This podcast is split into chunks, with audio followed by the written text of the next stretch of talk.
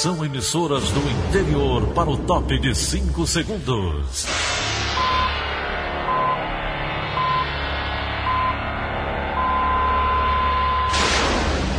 A Verdinha leva o som cada vez mais longe. Rádio Sul Cearense de Brejo Santo, Cristal de Quixeramobim, Iracema de Ipu, Jornal Centro-Sul de Iguatu, Macambira de Poeiras, Tabajara de São Benedito, Oroz FM, Pioneira de Forquilha, Itataia de Santa Quitéria, União de Camocim, Educadora do Cariri do Crato, Líder FM de Itapipoca, Aquarela FM de Miraíma, Liberdade de Ita Itarema, Carinhosa de Acopiara, Sertão Central de Senador Pompeu, Vale do Salgado de Lavras da Mangabeira, Vale FM de Nova Russas. 6 horas e 30 minutos, 6 e 31. Bom dia, quarta-feira, 24 de junho, ano 2020. Manchetes do Rádio Notícias Verdes Mares. Sobe para 98.055 o número de casos confirmados de Covid-19 no Ceará. Brasil registra 613.345 pessoas recuperadas da doença. O Senado aprova o adiamento do primeiro turno das eleições municipais. Seminário de Gestores Públicos Prefeito Ceará 2020 continua nesta quarta-feira. Essas e outras notícias a partir de agora. CYH 589. Verdes Mares AM. Rádio Notícias Verdes Mares. 6 e 32 Saúde.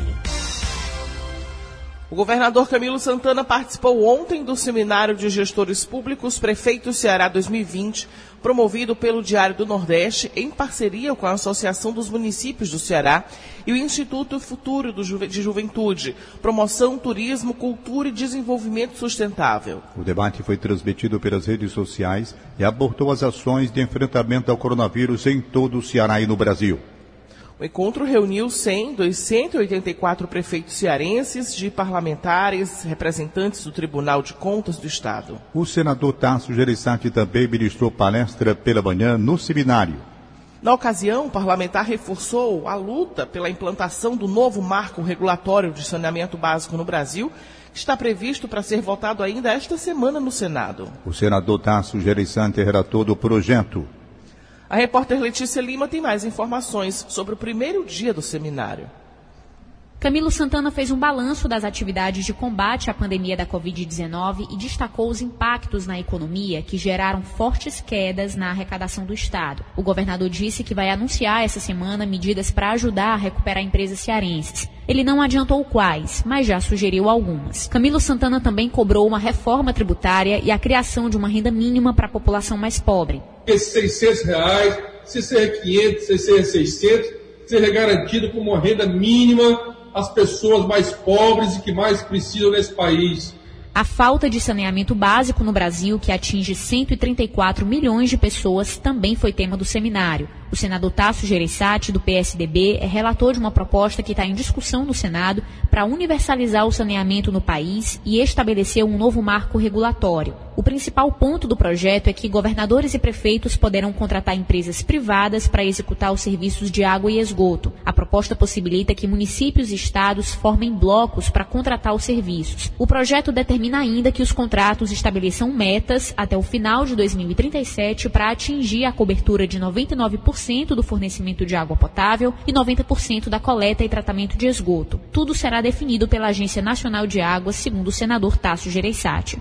O ente público, o Estado, a União, a, a, a, municipalidade, não vai ter, nestes dois, três anos, recurso para investir montante que é necessário ser investido na área de saneamento básico. Então, como isso não vai acontecer, você vai ter esse problema básico, talvez um dos principais do seu município, resolvido, e o que você teria que investir nisso, pode investir em outras coisas, educação, etc.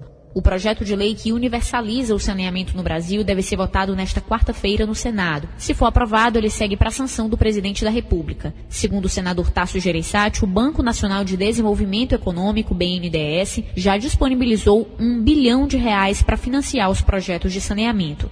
Letícia Lima para a Rádio Verdes Mares.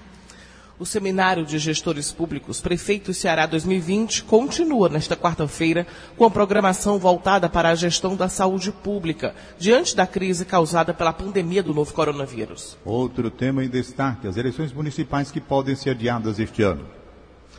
O número de casos confirmados da Covid-19 no Ceará subiu para 98.055 desde o início da pandemia. Desse total de registros, 5.728 pessoas faleceram em decorrência da infecção. Os dados foram atualizados ontem à noite na plataforma IntegraSUS, gerenciada pela Secretaria da Saúde do Estado. Estão sendo investigados outros 60.052 casos de Covid-19 no Ceará. Até ontem já eram contabilizados 73.593 pacientes recuperados da doença. Fortaleza continua sendo a área mais afetada pelo novo coronavírus, com 33.755 casos confirmados, dos quais 3.174 evoluíram para a morte.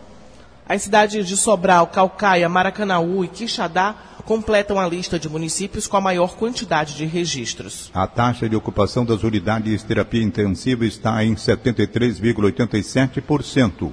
Já nas enfermarias, o índice está em 47%. O Hospital Leonardo da Vinci, em Fortaleza, chega aos três meses de funcionamento, com 1.300 atendimentos de pacientes com Covid-19 e mais de 700 pessoas recuperadas. O secretário da Saúde do Estado, Dr. Cabeto, destaca a importância do hospital no combate à pandemia aqui no Ceará. O Hospital Leonardo da Vinci, ele foi de uma importância crucial para o enfrentamento dessa pandemia e tem sido. Além da expertise que tem gerado no atendimento dessa pandemia, o conhecimento, a possibilidade de qualificação de pessoas, são diversos profissionais das mais diferentes especialidades trabalhando de forma integrada e com resultados, um atendimento humanizado, bem qualificado, numa estrutura bem coordenada e parabenizar as pessoas que em tempo recorde conseguiram implantar um hospital. Então de lá está saindo várias das nossas análises científicas sobre protocolos adequados. De lá sai a nossa principal impressão, junto com a HGF Messejana, do uso de algumas medicações que tem se mostrado muito importante na mudança da história natural dessa doença. É a demonstração inequívoca né, da capacidade de doação das pessoas que fez implantar um hospital que hoje tem padrão, eu tenho certeza que não deixa a dever a nenhum lugar do Estado brasileiro.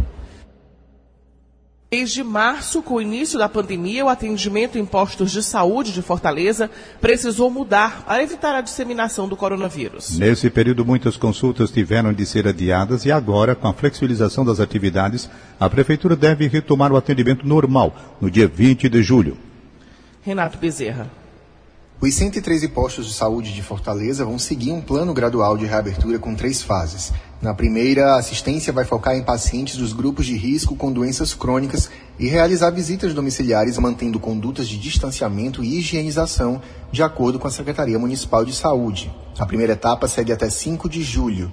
Os postos poderão consultar grupos prioritários que comparecerem à unidade, como hipertensos, diabéticos, crianças, pessoas com transtornos mentais, tuberculose e hanseníase. Visitas domiciliares ocorrerão a puérperas, pessoas com comorbidades, idosos, gestantes e crianças de risco, respeitando as recomendações de distanciamento e higienização. Enquanto isso, será feita a busca ativa de pacientes que não realizaram suas consultas ou exames para agendamento. As atividades devem retornar aos poucos a partir do dia 6 de julho. Já no dia 20, 100% das consultas, exames e imunizações devem estar funcionando, segundo a secretaria. Pacientes com suspeita de síndrome gripal vão continuar sendo recebidos, mas receberão máscaras e serão direcionados para outro fluxo de atendimento. Enquanto as consultas não voltam, um projeto de líderes comunitários do bairro Moura Brasil tenta acompanhar o estado de saúde da vizinhança. Cada um dos 33 representantes voluntários fica responsável por monitorar 50 famílias e levar as demandas para o posto de saúde local. Quem explica é o líder Pedro André Nascimento. A gente fez um grupo de WhatsApp onde está acompanhando as famílias. O mais grave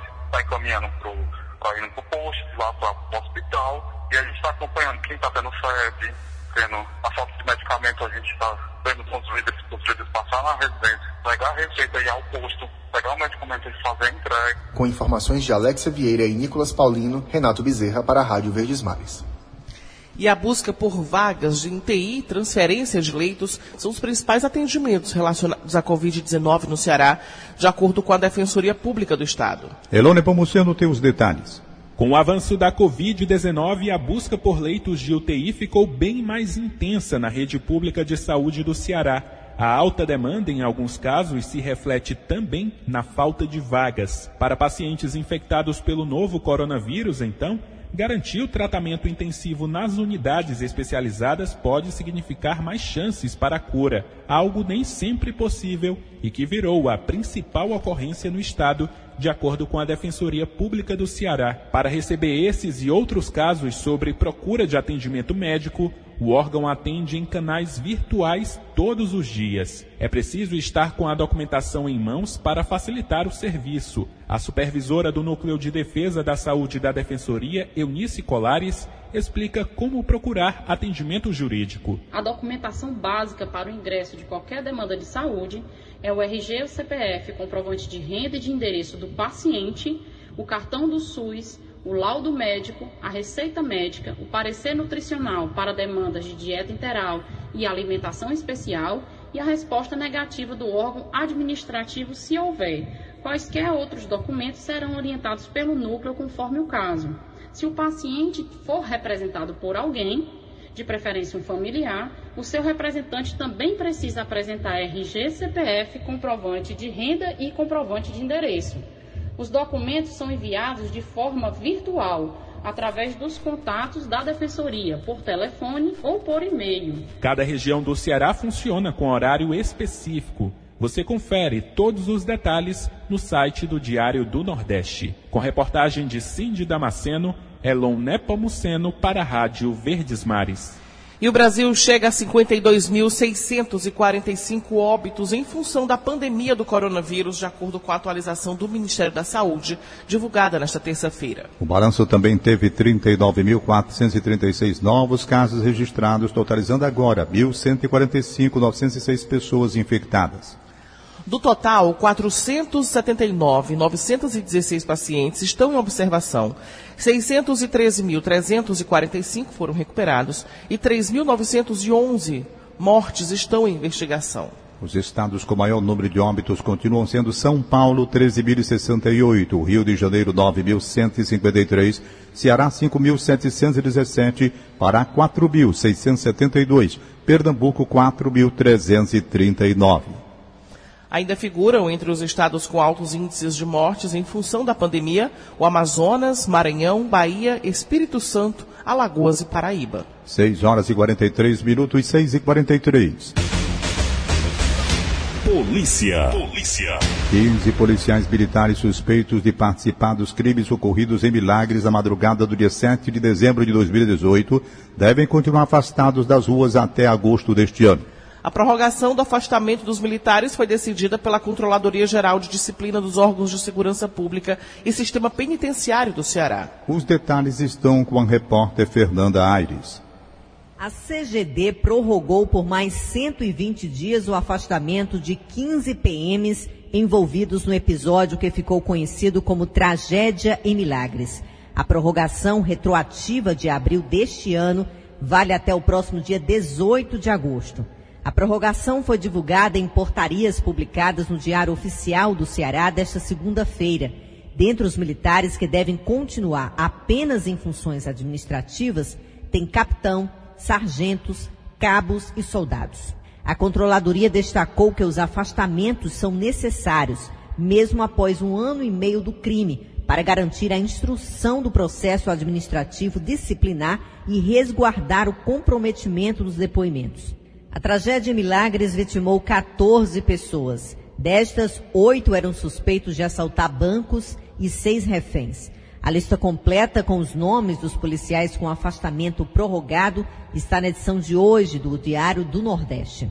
Com reportagem de Emanuela Campelo, Fernanda Aires, para a Rádio Verdes Mares. Um homem suspeito pelo crime de estupro de vulnerável se apresentou ontem na Delegacia Regional de Tauá, na região dos Inhamuns. Bernadette Vasconcelos tem os detalhes. Um suspeito de estuprar pelo menos três crianças se apresentou na Delegacia Regional de Tauá, onde foi ouvido e liberado. De acordo com a Secretaria da Segurança Pública e Defesa Social, o homem não pode ser preso porque não havia elementos suficientes para o flagrante.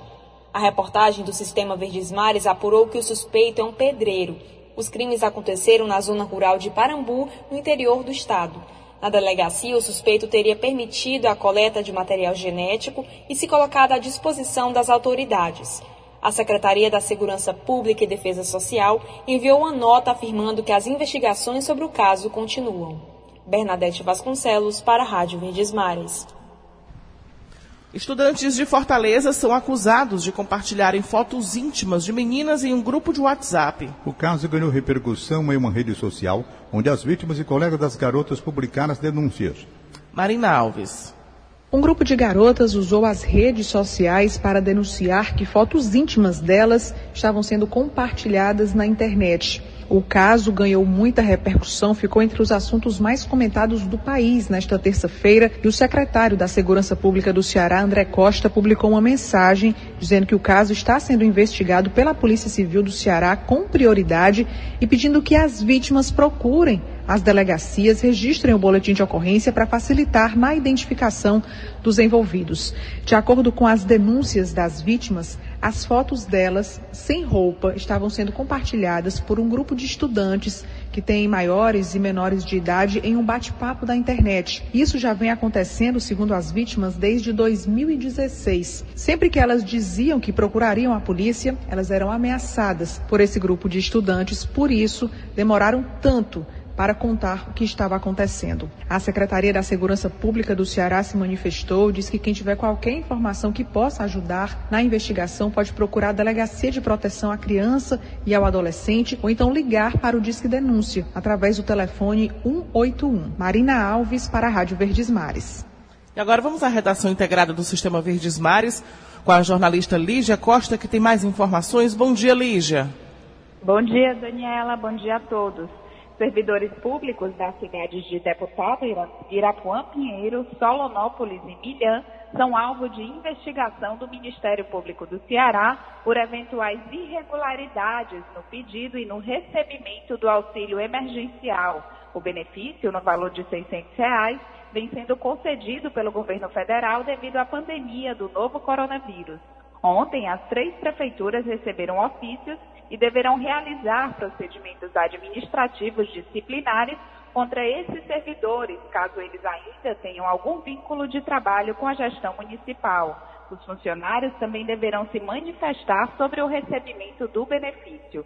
Caso essas pessoas já não estejam mais a serviço das prefeituras, o ente público terá até cinco dias úteis para informar as respectivas datas de exoneração ou rescisão contratual.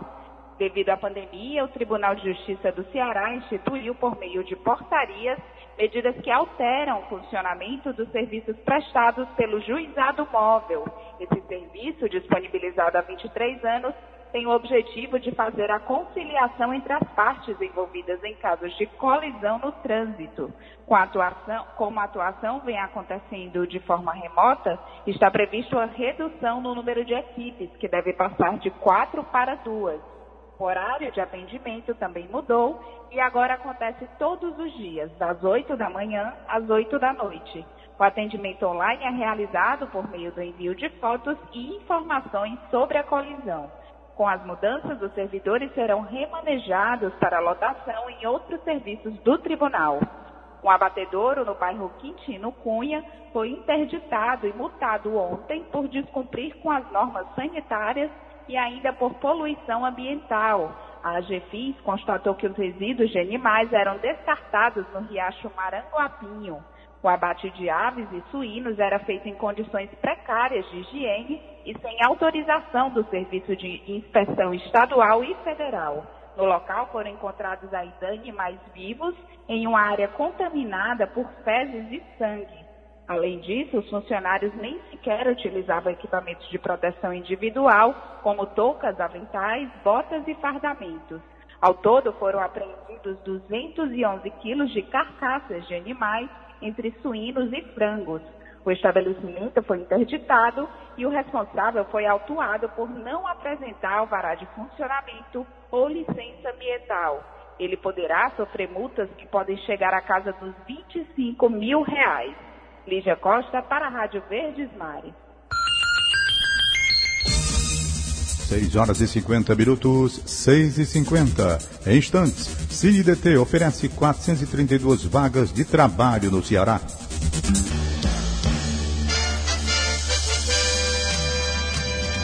Rádio Notícia Verdes Mares.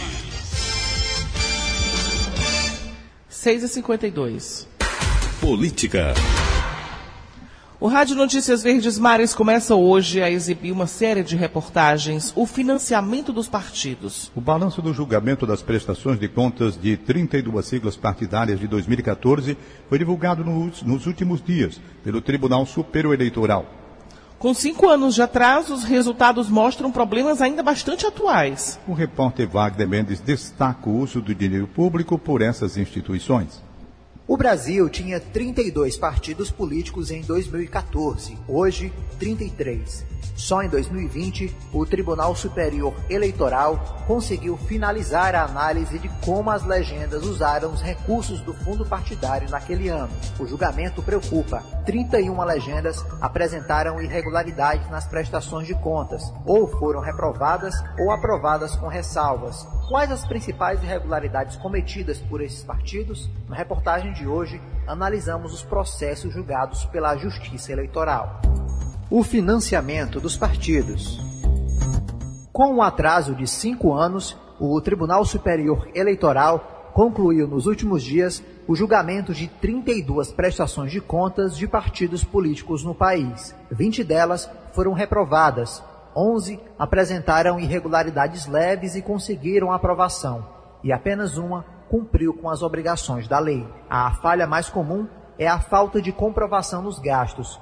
Ministros do TSE identificaram indícios de documentos falsos e uso do dinheiro público em atividades que não têm relação com a política. A corte apontou um caso em que o partido não conseguiu comprovar como gastou 93% do que recebeu de verba partidária em 2014. Como punição, o TSE obrigou a devolução de 27 milhões de reais e suspendeu o pagamento das cotas, valores que são repassados mensalmente aos partidos. Esse dinheiro, que as siglas não conseguem comprovar, é público e é transferido aos dirigentes partidários para a formação política dos seus filiados e ações que se revelem de interesse público. Para o presidente da Comissão de Direito Eleitoral da OAB Ceará, Fernandes Neto, o cenário se explica pela desorganização interna dos partidos. Há um realmente desleixo por, falta dos, dos partidos políticos que não se fazem assessorar por uma boa assessoria, muitas vezes assessoria política e uma assessoria contábil, né, especializada em gastos públicos e em gastos políticos, né, que são diferentes, né. Na verdade, já se viu loucura, já se viu a compra de um helicóptero com dinheiro partidário, nós já vemos isso na imprensa, e é o gasto com pessoas da mesma família dos partidários, empresas ligadas aos dirigentes partidários. Essa é a tônica de grande, de, de muitas dessas, dessas prestações de contas. O desleixo com o dinheiro público acaba alimentando um sentimento comum que a população em geral tem dos políticos e dos partidos, a desconfiança. A falta de comprovação dos gastos abre margem para a corrupção e outras irregularidades denunciadas pela imprensa, como explica o sociólogo Jonael Pontes. Um dos fatores que determinam esses níveis de desconfiança quanto aos partidos políticos é sem dúvida a corrupção. A preocupação da sociedade com a corrupção e os problemas que dela derivam está diretamente relacionada ao surgimento de escândalos, que envolvem diversas variáveis, desde enriquecimento ilícito de políticos, agentes públicos, licitações manipuladas, denúncias de propina ou tráfico de influência. O financiamento dos partidos. Uma das irregularidades mais cometidas pelos partidos foi o descumprimento do percentual mínimo destinado a programas de incentivo à participação das mulheres na política. Mas qual o impacto na subrepresentação feminina em espaços de poder? É isso que discutiremos amanhã na série O Financiamento dos Partidos. A série de reportagens O Financiamento dos Partidos tem produção de Luana Barros e Wagner Mendes e edição de William Santos. O Senado aprovou, na sessão de ontem, o adiamento do primeiro turno das eleições municipais de outubro para novembro. A Alessandra Castro tem as informações. O texto segue agora para a Câmara dos Deputados.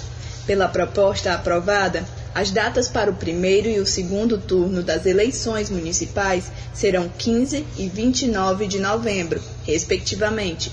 Também houve mudança no calendário eleitoral, incluindo em prazos para descompatibilização, registro de candidatura, propaganda eleitoral e prestação de contas. Se for aprovada também pela Câmara, a proposta segue para ser promulgada pelo Congresso sem necessidade de ser sancionada pelo presidente Jair Bolsonaro. Alessandra Castro para a Rádio Verdes Mares. Vamos agora à participação de Egídio Serpa falando sobre a safra da castanha do caju do Ceará este ano. Bom dia, Egídio. Bom dia, Daniela de Lavor. Bom dia, Tom Barros. Bom dia, ouvintes. Segundo o último levantamento do IBGE, a safra de castanha de caju do Ceará neste ano poderá chegar às 150 mil toneladas, bem maior do que a do ano passado. Há um bom motivo as boas chuvas que desabaram sobre o solo cearense, principalmente o solo do litoral, onde a pluviometria foi superior a 1.200 milímetros. É no litoral leste e oeste do estado que se concentra a floresta de cajueiros no Ceará. Mas eu conversei com um antigo produtor de caju e ele me disse que por causa dos fortes ventos deste mês de junho e dos próximos julho e agosto, a safra deverá ser reduzida para cerca de 140 mil toneladas. Outra informação, o secretário do Tesouro Nacional, economista cearense Mansueto Almeida, disse ontem no seminário Gestores Públicos Prefeitos 2020, promovido pelo Sistema Verdes Mares, que vai mesmo sair do cargo no dia 31 de julho, próximo mês, e que já começou a fazer a transição para o seu sucessor, o também economista Bruno Funchal. Mansueto voltou a afirmar que só com a aprovação das reformas, como a tributária, a economia brasileira voltará a crescer e, assim mesmo, só a partir do próximo ano. Egídio Serpa para o Rádio Notícias Verdes Mares. Quinta-feira, o CineDT está oferecendo 432 vagas de trabalho no Ceará. Mais informações com Hugo Renan do Nascimento. Em Fortaleza, entre as ocupações com oportunidades disponíveis estão operador de telemarketing, auxiliar de cozinha e soldador. Em Maracanaú, a maior parte das vagas é para auxiliar de cobrança e auxiliar de limpeza. Também há vagas no interior do estado. Em Quixadá, as oportunidades são para empregado doméstico, consultor de vendas e manicure. A inscrição para os postos de trabalho e o agendamento para atendimento presencial seguem no site do Cine ou no aplicativo Cine Fácil. Para saber mais detalhes, você pode acessar diariodonordeste.com.br barra negócios. Hugo Renan do Nascimento para a Rádio Verdes Mares. Sete horas. Acabamos de apresentar o Rádio Notícias Verdes Mares. Redatores Roberto Carlos Nascimento e Elore Pomuceno. Áudio Augusto Assunção contra a regra Línia Mariano. Editora de núcleo Liana Ribeiro, diretor de jornalismo e Delfonso Rodrigues. Outras informações acesse verdinha.verdesmares.com.br. Em meu nome, Daniela de Lavor e de Tom Barros, tenham todos um bom dia. De segunda a sábado, seis e meia da manhã. Rádio Notícias Verdes Mares.